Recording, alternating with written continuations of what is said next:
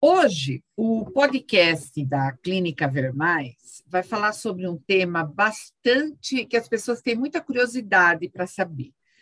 Hoje nós vamos falar sobre os traumas oculares, que são muito mais comuns do que a gente pensa, e eles podem ser extremamente graves.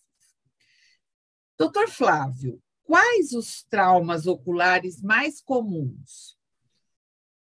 Oi, Fátima. É, eu acredito que o trauma ocular mais comum é o que nós chamamos de trauma contuso.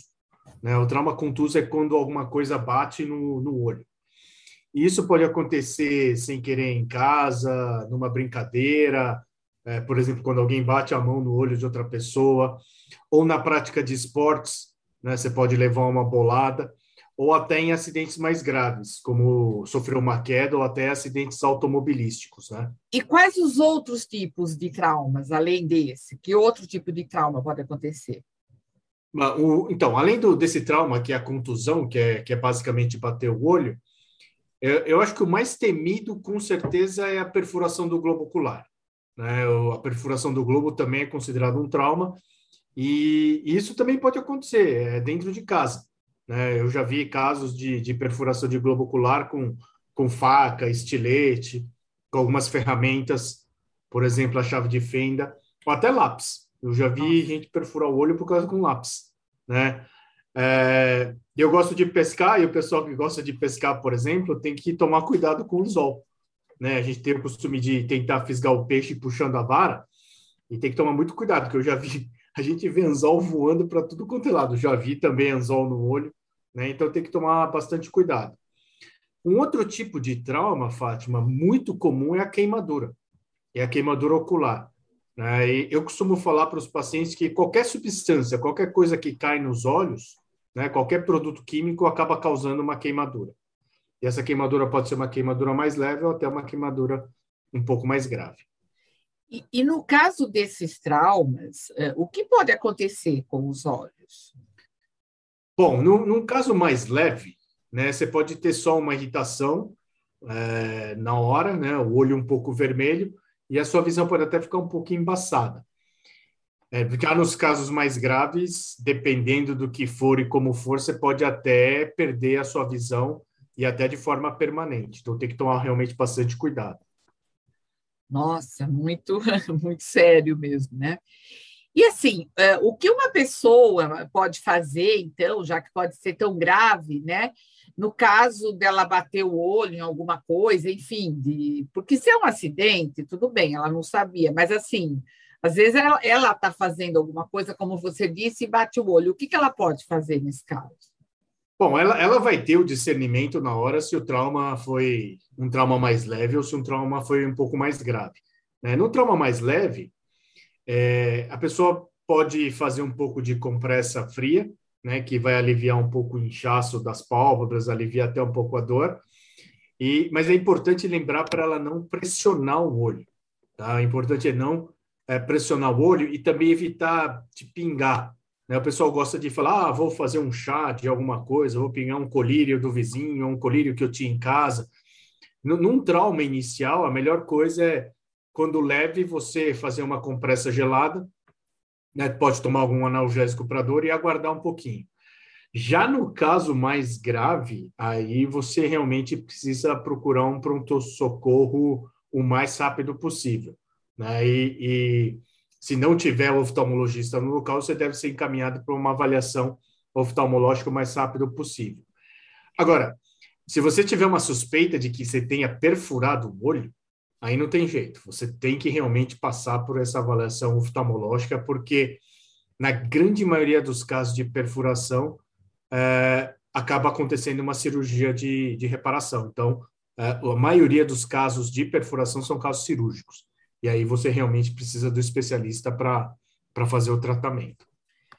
É, e você tocou, desculpa, você tocou num ponto importante que é o pronto-socorro.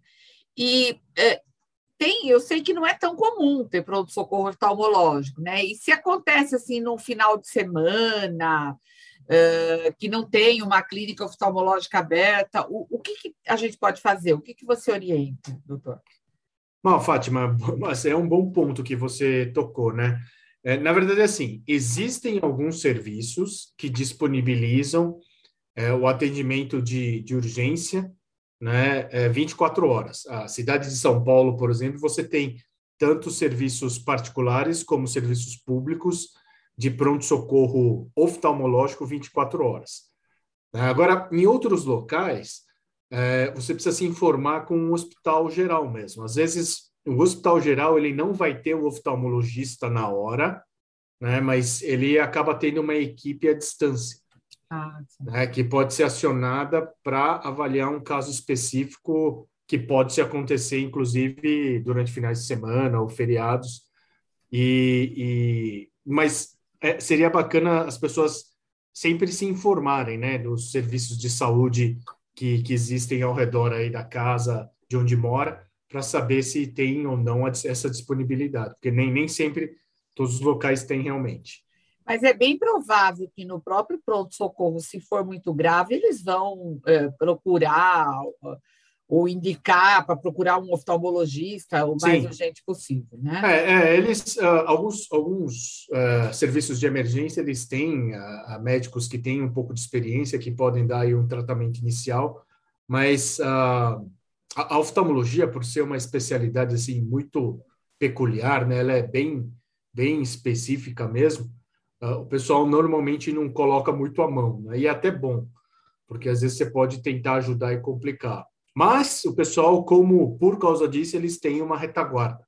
Né? Se eles não têm o oftalmologista naquele lugar, eles acabam sabendo para quem indicar. Né? Então, normalmente isso aí dá certo, sim. E, e, no caso de queimaduras oculares, né? O senhor já disse como que pode ocorrer, tudo, mas o que fazer nessa situação? Bom, como eu disse anteriormente, Fátima, é, qualquer produto que cai no olho pode causar queimadura ocular. É, é, e, e os traumas mais comuns são com os produtos de limpeza em casa ou os que acontecem nas indústrias, né? principalmente que utilizam algum tipo de produto químico. É, a, a, medida imediata é lavar os olhos, é lavar os olhos com água corrente.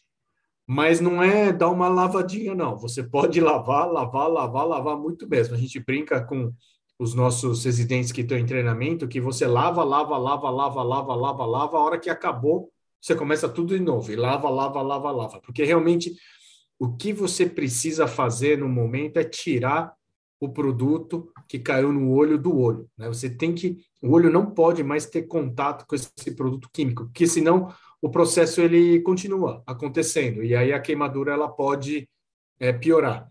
Né? E, e, obviamente, depois que você fez esse procedimento inicial, o ideal é que você procure o oftalmologista para oftalmologista para dar uma avaliada para ver qual o grau de queimadura que teve e fazer o tratamento adequado.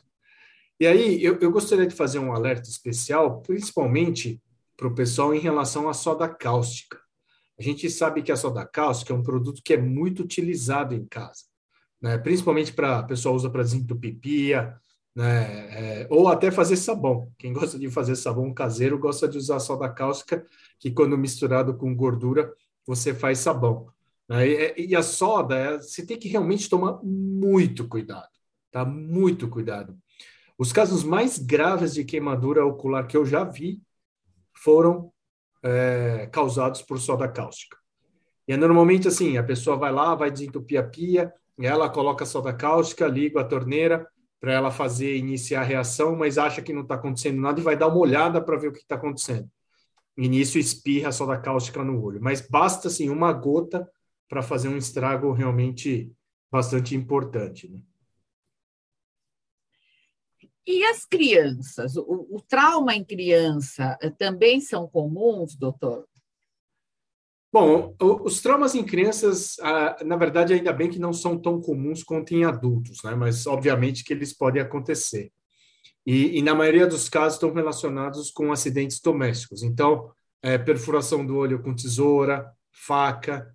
É, eu já vi criança até que perfura o olho porque levou uma patada de um animal, de um gato, por exemplo, né? Ou mesmo cachorro. Eu já vi de gato porque fica com a unha muito é muito afiada, então sem querer o animal está brincando e, e, tem a perfuração. Né? Então vale a pena salientar a importância de se manter o cuidado dentro de casa, né? não deixando objetos pontiagudos ao alcance das crianças, né? principalmente as crianças menores. Então, tomar cuidado até com brinquedo, né? Brinquedo que tem alguma ponta, para a criança não, não, não ficar brincando e sem querer se acidentar e poder causar algum trauma no olho. É, eu ouvi um caso, é, aliás, eu ouvi mais de um, né, de criança na, agora na pandemia que, te, que teve o olho uh, afetado porque uh, os totens de gel, de álcool gel, eles ficam às vezes na altura do olho da criança. E eu já eu escutei mais de um caso em que aconteceu isso. Uh, como fazer nessa situação, doutor? Então, é, é, realmente, se você for olhar a maioria dos totens, isso é uma coisa que chamou a atenção da gente logo no começo, quando eles começaram a colocar esses totens, a gente mesmo, entre os oftalmologistas, a gente comentou, né? falou, olha, isso daí fica exatamente na altura do olho de muitas crianças, e, e aí você aperta, né, você pisa, e, e, você não tem noção da quantidade de álcool e a velocidade que aquilo lá sai, porque isso tem uma variação entre totem para totem. Bom, caiu o álcool no olho, de novo, é uma queimadura ocular. Né? E o álcool vai queimar. Tá? Ainda bem que é uma queimadura que, na maioria das vezes, é leve. Né? Mas o que, que a gente precisa fazer? Lavar. Lava. Então, é lavar, lavar, lavar, lavar e levar para o serviço de oftalmologia para a gente fazer, dar o tratamento inicial. Mas Graças a Deus, na maioria dos casos, esses casos realmente são, são mais leves né? e, e não deixa nenhuma sequela. Bom, é, quais as medidas preventivas, né? O que a gente deve fazer para evitar os traumas no olho? Eu sei que você já falou bastante coisa, mas como reforçar isso? Né? Bom, é, eu acho que a primeira coisa, Fátima, é, é, você ter o espírito preventivo a todo momento. Né? Você ter essa é, esse pensamento preventivo a toda hora. Né? E, e, aí começa dentro de casa, fazer a prevenção em casa, evitando o manuseio de objetos pontiagudos e não deixar ao alcance principalmente das crianças, né? Porque a gente sabe que a maioria são acidentes, a gente não está prevendo aquilo lá. Só que se a gente consegue é, evitar ou pelo menos minimizar é, os acidentes, já é um, é um caminho. A segunda coisa é usar proteção não é? Óculos de proteção. Então, mesmo se você for fazer algum trabalho em casa, for furar uma parede ou consertar alguma coisa, procure utilizar óculos de proteção. É, os, os, os acidentes, eles são comuns e eles acontecem justamente porque as pessoas acabam, elas vão realizar, na verdade, trabalhos mais simples dentro de casa e, e acabam não utilizando os óculos de proteção. E é aí que os traumas acontecem. Né? E o óculos comum, ele já protege um pouco? Bom, na verdade, assim, o óculos, eu, eu falo que é, ele é melhor do que nada. É lógico que o óculos de proteção, ele é feito com essa finalidade. Ele, ele é feito de um material mais resistente, ele tem um desenho que te protege melhor, tá? Mas a gente entende que nem todas as pessoas, eu, por exemplo, eu não consigo usar óculos de proteção, tá? Por vários motivos. Primeiro é porque o desenho de óculos de proteção, ele não encaixa no meu rosto, nenhum deles. Então eu não consigo usar. Eu, eu como eu sou descendente de, de japonês, eu acho que eu preciso ir para o Japão comprar um óculos de proteção, porque aqui não tem nenhum que encaixa no meu rosto. Segundo é por causa do grau. Né? A gente sabe que muita gente precisa de óculos de grau, né? então ela não vai conseguir, se ela colocar um óculos de proteção, ela não vai ter o grau correto e aí ela não vai enxergar. Mas existem e existe a possibilidade de se confeccionar o grau, é, o óculos de proteção com grau. Né? Ou seja, quando bastante... a pessoa trabalha constantemente, ela Isso. normalmente ela inclusive, usa, né? inclusive os multifocais, que tem o longe é. perto.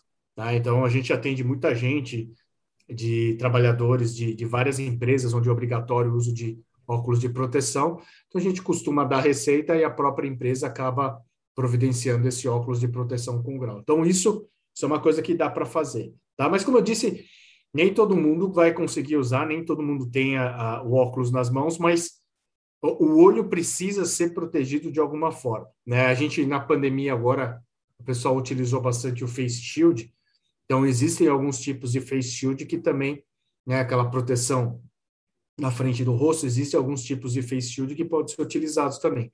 É lógico que você precisa ver toda a parte de material, de, de que é feito, o produto para realmente ser resistente a, aos impactos. Né?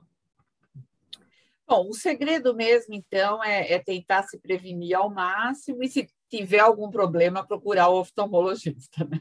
É, não tem jeito. Esse é, esse é o cenário ideal, né? O que a gente fala é, é sempre tentar evitar, principalmente porque trauma é acidente. É, acontece, é, não é porque a pessoa quer, é sem querer mesmo. Né? Então, se você é, conseguir se prevenir, eu acho que isso daí é o, é o mais importante, é o que vem em primeiro lugar. Bom, por hoje nós terminamos. Obrigada, doutor Flávio, e até o nosso próximo podcast com mais uma dica aí da Clínica Vermais. Obrigado, Fátima. Até mais.